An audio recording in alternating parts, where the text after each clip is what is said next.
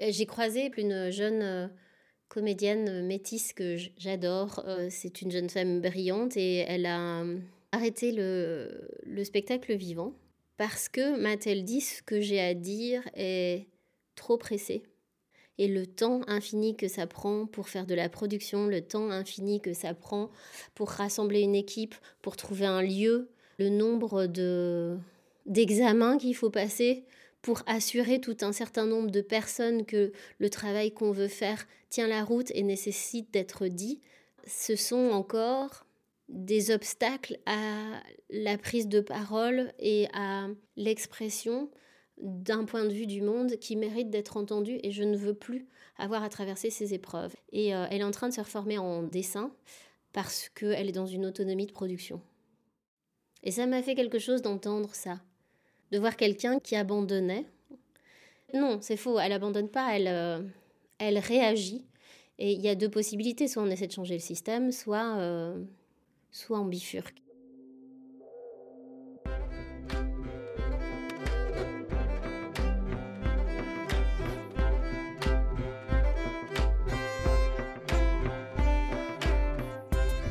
les artistes femmes sont dans la place.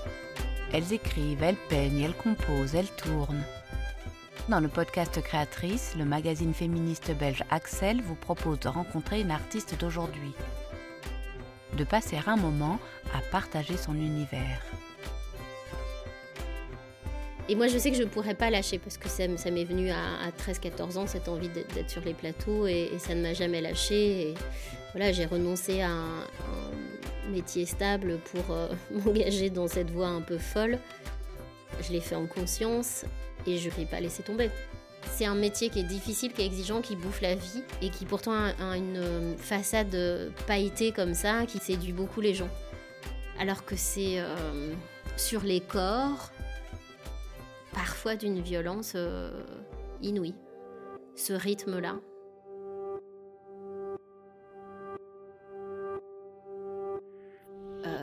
Qui, c'est comme un serpent qui se mord la queue. Pour, euh, être euh, reconnu et programmé, il faut montrer quelque chose. Pour montrer quelque chose, il faut de l'argent. Pour avoir une subvention, il faut avoir une, lettre d'un théâtre. Et pour que le théâtre donne la lettre, il faut. Enfin voilà, les trois quarts des, des, femmes qui tiennent des compagnies euh, comme la mienne, c'est-à-dire qui ne sont pas subventionnées sur du long terme, sont en lutte permanente sont dans une insécurité qui les empêche de développer leur art correctement. Il y a une obligation de résultat qui s'inscrit dans une logique patriarcale de compétition, de pseudo-excellence, de boucler la chose avec des budgets qui sont vraiment pas suffisants. Alors qu'en fait, dans la tentative, dans les failles, dans les fragilités, c'est là aussi qu'on inscrit un questionnement qu'on peut partager avec le public. Parce que les artistes grandissent avec les publics. On nous parle beaucoup des publics, mais qui crée qui définit le désir du public en lui montrant quoi? À quel endroit ça commence? Est-ce que c'est le public qui veut quelque chose ou c'est le théâtre qui veut quelque chose pour son public? Et derrière ça, il y a pour les institutions la pression aussi. Qui qui, a le plus de spectatoris Et donc pour moi, il y a une notion de qualité et de rapport à la popularité aussi qui devrait s'interroger.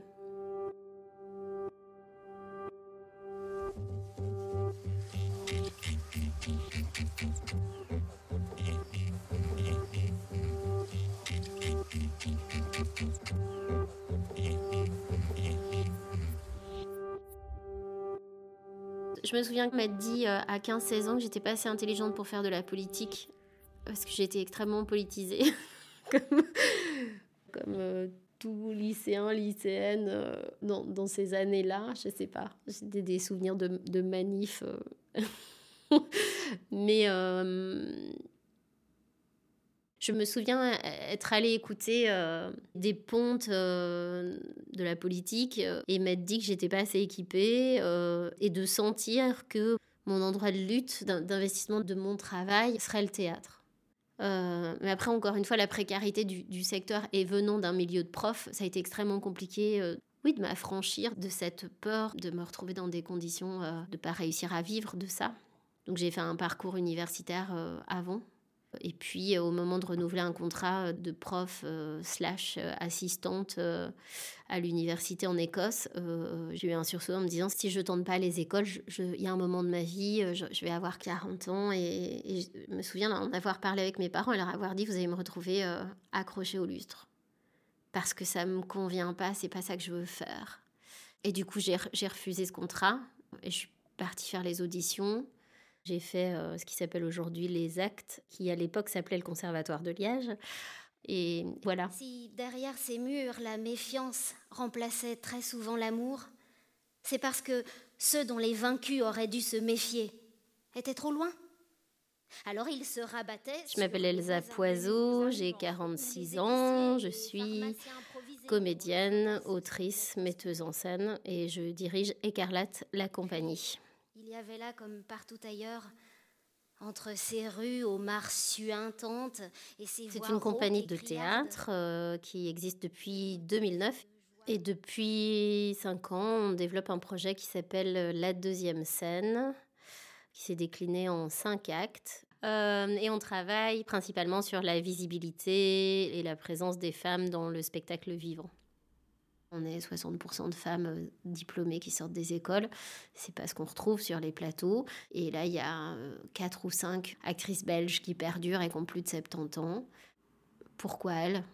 Qu'est-ce qu'elles ont développé comme compétences pour euh, être encore là aujourd'hui, alors que la majorité de leurs camarades de classe de l'époque ont disparu?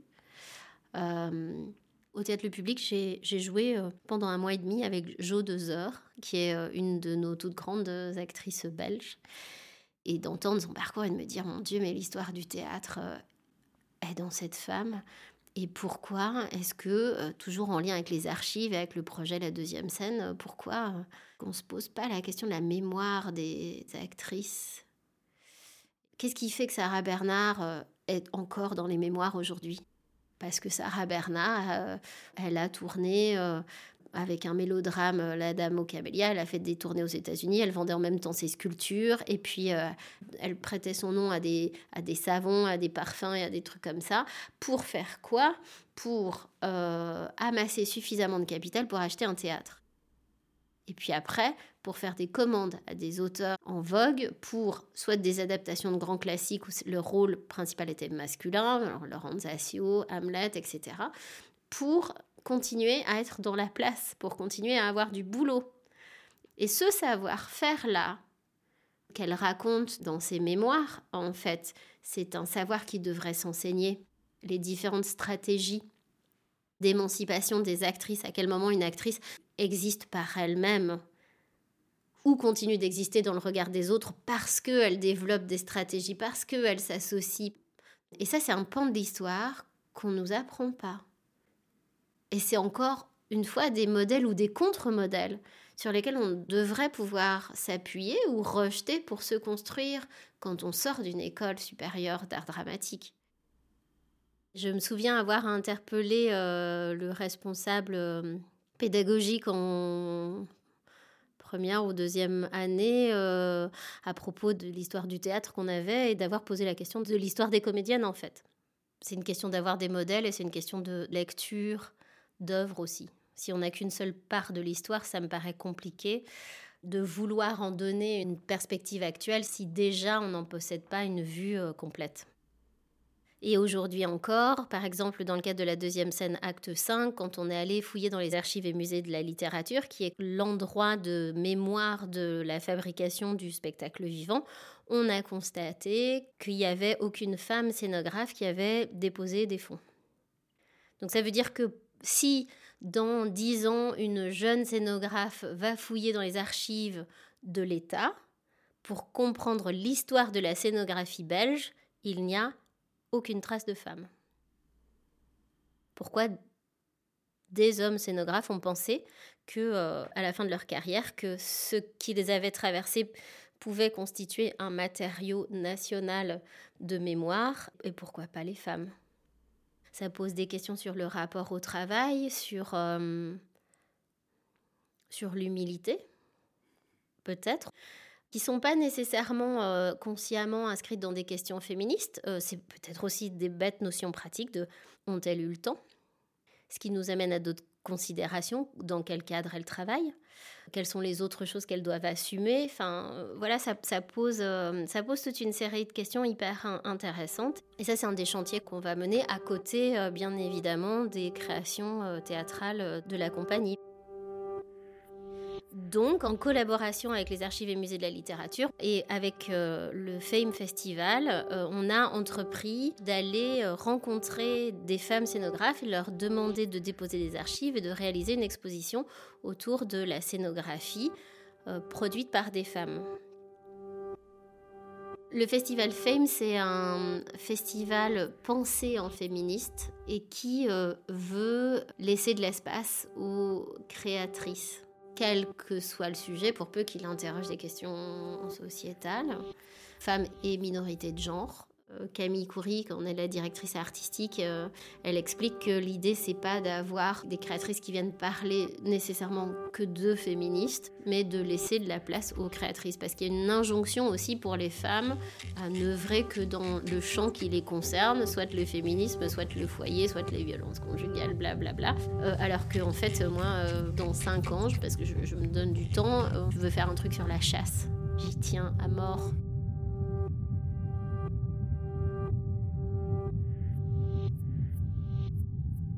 Donc j'ai grandi moi à Chenauve, dans la banlieue dijonnaise. J'ai une maman qui est institutrice et mon père était professeur de sciences naturelles, euh, sciences physiques. Voilà, donc j'ai passé mon enfance à moitié euh, dans une cité, en logement de fonction dans des cours d'école, et à moitié euh, dans un univers de campagne d'agriculteurs d'un petit village de 200 habitants qui vote, hélas, à 60% pour le Front National. Donc j'ai été aussi la noiraude, la café au lait euh, de service dans ce village, avec des chasseurs autour de moi. Mon père était chasseur, pêcheur. Et à côté de ça, avec euh, des allers-retours en Martinique euh, réguliers les étés, parce que ma mère faisait partie de cette vague d'Antillais qui venaient travailler en France dans l'administration. Et donc, sous Mitterrand, il y avait un système qui permettait à ces personnes de retourner aux Antilles tous les trois ans et à leurs enfants. Et je me souviens euh, de... Donc j'avais... On, entre dans une question compliquée, donc je, suis métisse et ma couleur de peau ne varie pas, mais par contre elle varie dans le regard des autres. C'est-à-dire que euh, selon euh, s'il a plu ou pas, selon la texture de mes cheveux, selon si je me coiffe ou pas, je peux subir du racisme et ça n'est pas... Euh, euh, je, peux correspondre à ce que certains ou certaines appellent du white passing, euh, mais c'est pas tout à fait exact. Euh, et c'est ça qui me plonge dans des abîmes de, de, questionnement. Je dis ça parce que sur les trajets du lycée à chez moi, ça m'est arrivé d'avoir des réflexions sur rentrer chez vous plutôt que de voler nos allocations sociales. Euh, mais euh, il y a un terreau euh, dans les petits villages simplement parce que à l'époque les gens étaient moins confrontés aux populations issues de l'immigration tout simplement et donc ce qu'ils ne connaissaient pas faisait peur. Et il y avait déjà des populations issues des vagues d'immigration algérienne dans les plus gros villages alentours mais mais je sais que notre présence dans ce village, alors maintenant il y a un deuxième antillais, je sais pas qui s'est passé. Mais, euh, mais c'était, c'était, voilà, c'était, c'était un truc un peu fou pour les gens, je pense. Et, et voilà, je sais que ma mère, c'est quelque chose qu'elle a subi aussi dans ce petit village. Dans cette question du, du racisme et dans, cette question des luttes contre le racisme, c'est hyper compliqué. Voilà, c'est un endroit qui sépare les familles. C'est une pression qui s'exerce au sein des couples. C'est redoutable. Et enfin, voilà, ça, ça, me pose plein de questions de... Quelle est la frontière? Séparer euh, les mères de leurs enfants euh, parce qu'ils sont clairs de peau, c'est la première chose qu'on a faite dans les systèmes, euh, dans les plantations c'est dresser les mulâtres contre les autres populations. Euh. Et du coup, quelle est notre place dans la lutte? Comment on l'a construit, comment on l'a co-construit, quel regard on porte sur les alliés, qui sont aussi les gens de nos familles, comme des personnes racistes peuvent aussi euh, composer nos familles? Ce sont des endroits de violence raciste qui sont ignorés, en fait, cette chose insidieuse qui s'infiltre jusqu'au cœur des familles. Et donc les tourments des personnes qui sont à ces endroits-là.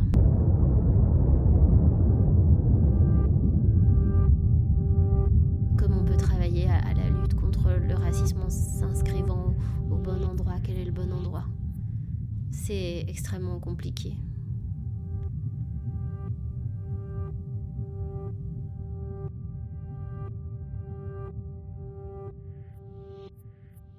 Je comprends le créole, on va dire, à 60%. Ma mère a jamais voulu me parler le créole parce qu'elle avait peur que j'ai un accent et que je sois stigmatisée. Et on est très très nombreuses et nombreux à être dans un espèce de regret de pas euh, avoir pu s'emparer plus plus avant de la culture dite dominée pour ces questions-là. Ça, elle m'a dit qu'elle avait fait pour ça. Et la deuxième chose, le créole est une langue euh, euh, extrêmement vivante, la langue du secret, la langue des apartés. Mais euh, je crois que ma mère, dans cet environnement euh, de la France métropole, n'a pas pu être seule à nous parler créole. Si on avait fréquenté une, communauté créole, peut-être que ça se serait développé. Mais un, elle avait peur parce que elle, en tant qu'institutrice, et il y a beaucoup de gens qui m'ont fait des remarques aussi après sur l'accent de ma mère que moi j'entends pas, par exemple. Mais en tout cas, euh, ce rapport à cette culture-là, il est très bizarre parce qu'il euh, y a des choses chez moi qui sont évidentes. J'ai un palais qui est développé et qui est tourné vers cette partie de mon enfance. Une oreille.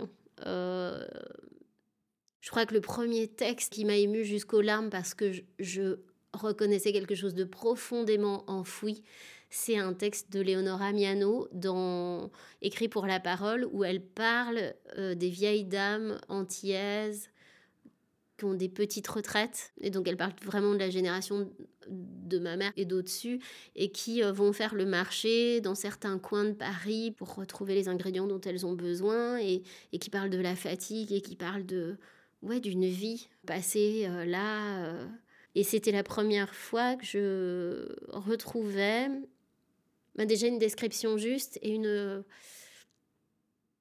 une espèce de tendresse slash tristesse quelque chose que, que j'avais jamais entendu formuler et ça m'arrive euh, avec des autrices euh, et des auteurs euh, créoles en fait. Oui, la description d'une réalité qui n'est jamais racontée en fait, qui est extrêmement vivante et, et, et gaie.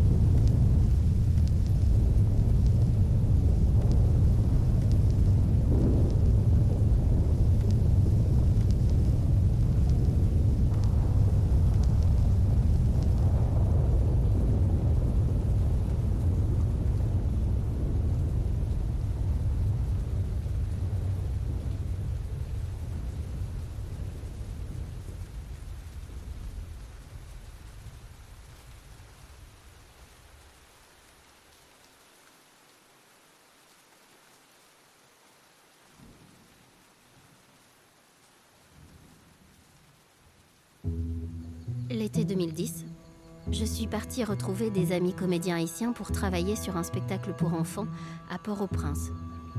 Le séisme venait d'avoir lieu quelques mois auparavant. La ville était dans l'état qu'on a su. La nuit, dans n'importe quelle ville où rien d'autre que la violence ordinaire n'advient, les personnes qui cherchent un abri pour dormir le font aux faveurs des recoins et des cachettes que peuvent offrir les bâtiments. Dans une ville dévastée par un séisme, les gens s'installent au beau milieu de la rue, là où ils ne risquent pas que quelque chose les ensevelisse. Sur les trottoirs, les éboulis. Sur la route, les corps en campement. Les corps s'abandonnent là, au centre, plus exposés que jamais et pourtant ils sont protégés par le rien, par l'absence de matière. Ce qui m'a le plus marqué, je crois, ce sont ces corps dans l'obscurité. Et en particulier celui de cette femme. Cette femme nue dont la peau luisait à la lumière des bougies. Une femme nue qui marchait, slalomant parmi les lits de fortune. Cette femme nue est une image que je n'oublierai jamais. Elle marchait droite. On ne pouvait pas lui donner d'âge. Elle se détachait du reste de la foule comme si elle marchait au ralenti ou à un autre tempo que celui sur lequel s'accordaient tous les autres corps. Il y avait quelque chose d'irréel dans sa présence. Je me rappelle mon souffle coupé quand je l'ai regardé passer. Sa présence suscitait une multitude d'interprétations, chacune me guidant dans une compréhension de la situation complexe, profonde, à la fois triste et lumineuse. Mais très vite, ce flux naissant s'est interrompu et j'ai pensé à la violence à laquelle sa nudité de femme l'exposait. Oui, j'ai pensé en ces termes, sa nudité de femme. Une infinité de possibles et d'interprétations du réel réduite en une seconde. Pourquoi, parmi toutes les impressions fortes que son image évoquait en moi, celle qui subsistait après tout, celle qui supplantait toutes les autres, c'était celle de la victime sexuelle potentielle. Que font les corps lorsqu'on essaie de les contraindre dans leur capacité d'agir, d'influencer les événements, de représenter ou de faire lien?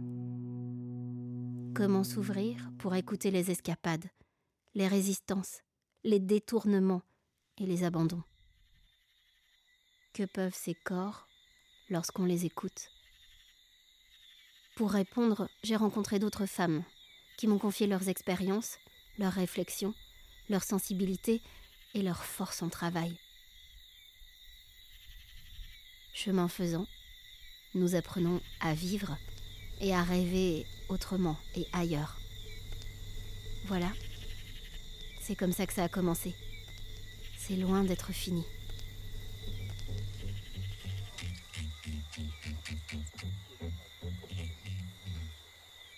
Donc il y a Buddy Body qui est une pièce euh, basée sur des témoignages. Euh, je suis allée euh, interroger des femmes en fait en leur posant la question de me raconter un événement, un moment où leur corps les avait surprises, où elles, elles pensaient que leur corps allait réagir de telle ou telle façon et qu'elles se sont retrouvées à un moment donné dans une situation où elles ont été surprises en bien ou en mal par leur corps. On est entouré de femmes qui ont des choses à dire et qui ont des ressentis, des vécus, des expériences qui ne peuvent que nous faire grandir. Voilà, c'est le prochain projet que je vais développer. Celui d'après, c'est une autrice du 19e siècle qui s'appelle Constance de Salm. Elle a écrit un petit bijou qui s'appelle 24 heures d'une femme sensible. C'est une jeune veuve qui, à un moment donné, euh, voit une femme monter dans la calèche du, jeune homme qu'elle aime et elle va traverser les affres de la jalousie en 24 heures. Elle va écrire 35 lettres. Mais ce qui est euh, particulièrement perturbant, c'est que ça a été écrit par Constance de Salm parce qu'elle tenait salon parce que c'était une intellectuelle, qu'on considérait que son esprit était remarquable au point de lui reprocher, comme femme, de ne pas être assez sensible, parce qu'elle faisait trop usage de sa raison, comme on dit. Euh, euh, à l'époque. Et donc, voilà, elle entend ces critiques-là, elle tient salon, on la reconnaît pour son, pour son intellect. À un moment donné, elle dit Ah oui, ah oui, je suis pas sensible, moi. Et elle écrit ce truc qui montre la folie euh, des émotions. Si on ne montre que ça, alors on entérine cette vision de la femme euh, ultra sensible, hypersensible, euh, etc. On oublie que le mouvement d'écriture, derrière, c'est la rage d'une femme devant l'injustice de ne pas reconnaître que euh, dans son rapport à l'intellect, il y a de l'émotion aussi.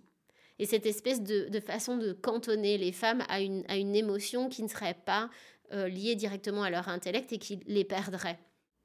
Et le troisième, c'est la troisième pièce sur laquelle je vais travailler, qui est toujours issue du matrimoine. C'est euh, un roman euh, dialogué de Georges Sand qui s'appelle Gabriel. Euh, fascinant de modernité, L'histoire, en gros, c'est une jeune femme qui a été élevée comme un homme dans l'ignorance de son sexe par son grand-père qui a voulu en faire la bénéficiaire de son testament. Le grand-père a deux fils. Il déteste un de ses fils pour X raisons qu'on découvre dans, le roman dialogué. À un moment donné, c'est révélé à cette euh, jeune femme que, en fait, elle est un garçon. Elle a été élevée dans le mépris des femmes et de leur frivolité, dit-on à l'époque. Et plutôt que de servir cette cause, de s'emparer de l'argent, etc., en fait, elle va questionner. Et ce qui est monstrueux, en fait, quand on le lit, c'est que ça résonne terriblement aujourd'hui.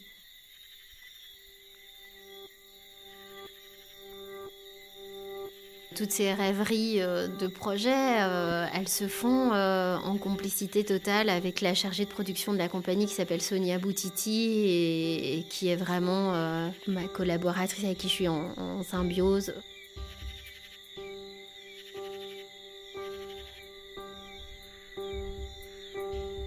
L'espoir pour moi, c'est que je suis moi maintenant entourée de femmes qui luttent et j'entends ces générations qui ne sont pas défaitistes et qui témoignent qu'elles savent que cet endroit où elles sont, qui est meilleur que l'endroit où se trouvaient les anciennes, est fragile, mais il existe.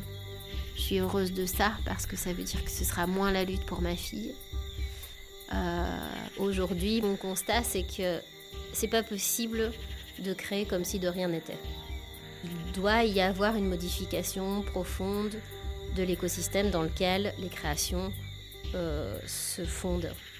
Et je pense qu'on est nombreuses à le penser puisque et Pouvoir et Dérive et FS et euh, MeToo Théâtre Belgique euh, sont en train d'œuvrer. Créer ne suffit plus. L'histoire nous montre que la place qui est donnée pour les monstrations de ces créations n'est pas à la hauteur ni de la diversité des points de vue, que développent les femmes, ni euh, à hauteur des exigences euh, qu'elles ont, tant en termes de ressources matérielles qu'en termes de, de collaboration, et qu'il faut pousser les murs et changer les murs, euh, et peut-être changer les maisons et changer de maison. Et voilà, pour moi, ça doit, avancer, ça doit avancer au même niveau. C'est pas, pas possible de créer en se disant que, voilà, on fait de la création et ça suffit. nou toujou ka travay pou yo. Yo dire chena, pou nou pa mabye. Yo dire chena, pou nou pa ouspete. Yo dire chena, pou yo fekle le mando. Me an verite, nou toujou ka travay pou yo. Yo mette nou l'ekol, yo apon nou bale franse. Nou pa iletye, ese eme yo eme nou. Yo ba nou livyo. Yo, se pou defon entere yo. Pas san verite, yo toujou ka kouyon de nou Nou mele, nou mele Yo dire chenan, pou nou pa mabye Yo dire chenan, pou nou pa ou spete Yo dire chenan, pou yo fekle le mandou Me en verite, nou toujou ka travay pou yo Ankon mesi bonè, nou pa nigo la tè tremble Encore merci bonnet, nous pas ni épidémie. Encore merci bonnet, nous pas connaître la famine. Ouais, misère pas mort, c'est yo qui ka commandé. Yo tiré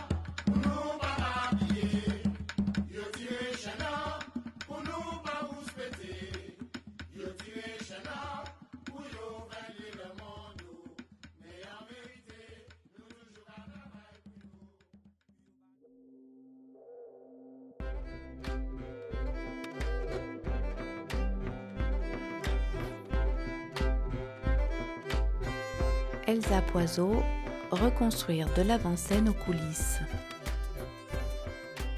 C'était un podcast produit par Axel Magazine, réalisation, montage, mixage Corinne Riclor, participation éditoriale Sabine Panet, générique Marielle Van Kemp. Merci à Elsa pour la rencontre. Extrait par ordre d'apparition, La petite corruption de Yannick Lahens, lu par Elsa Poiseau et Lynn Gelati. Henri Brival et son bois ronflé. Composition sonore Teaser Body Body par Myriam Prevot. Mr. Key, une des leurs, à Noon Songye 22 mai 1848, Christophe Frontier. Plus d'infos sur notre site www.axelmag.be.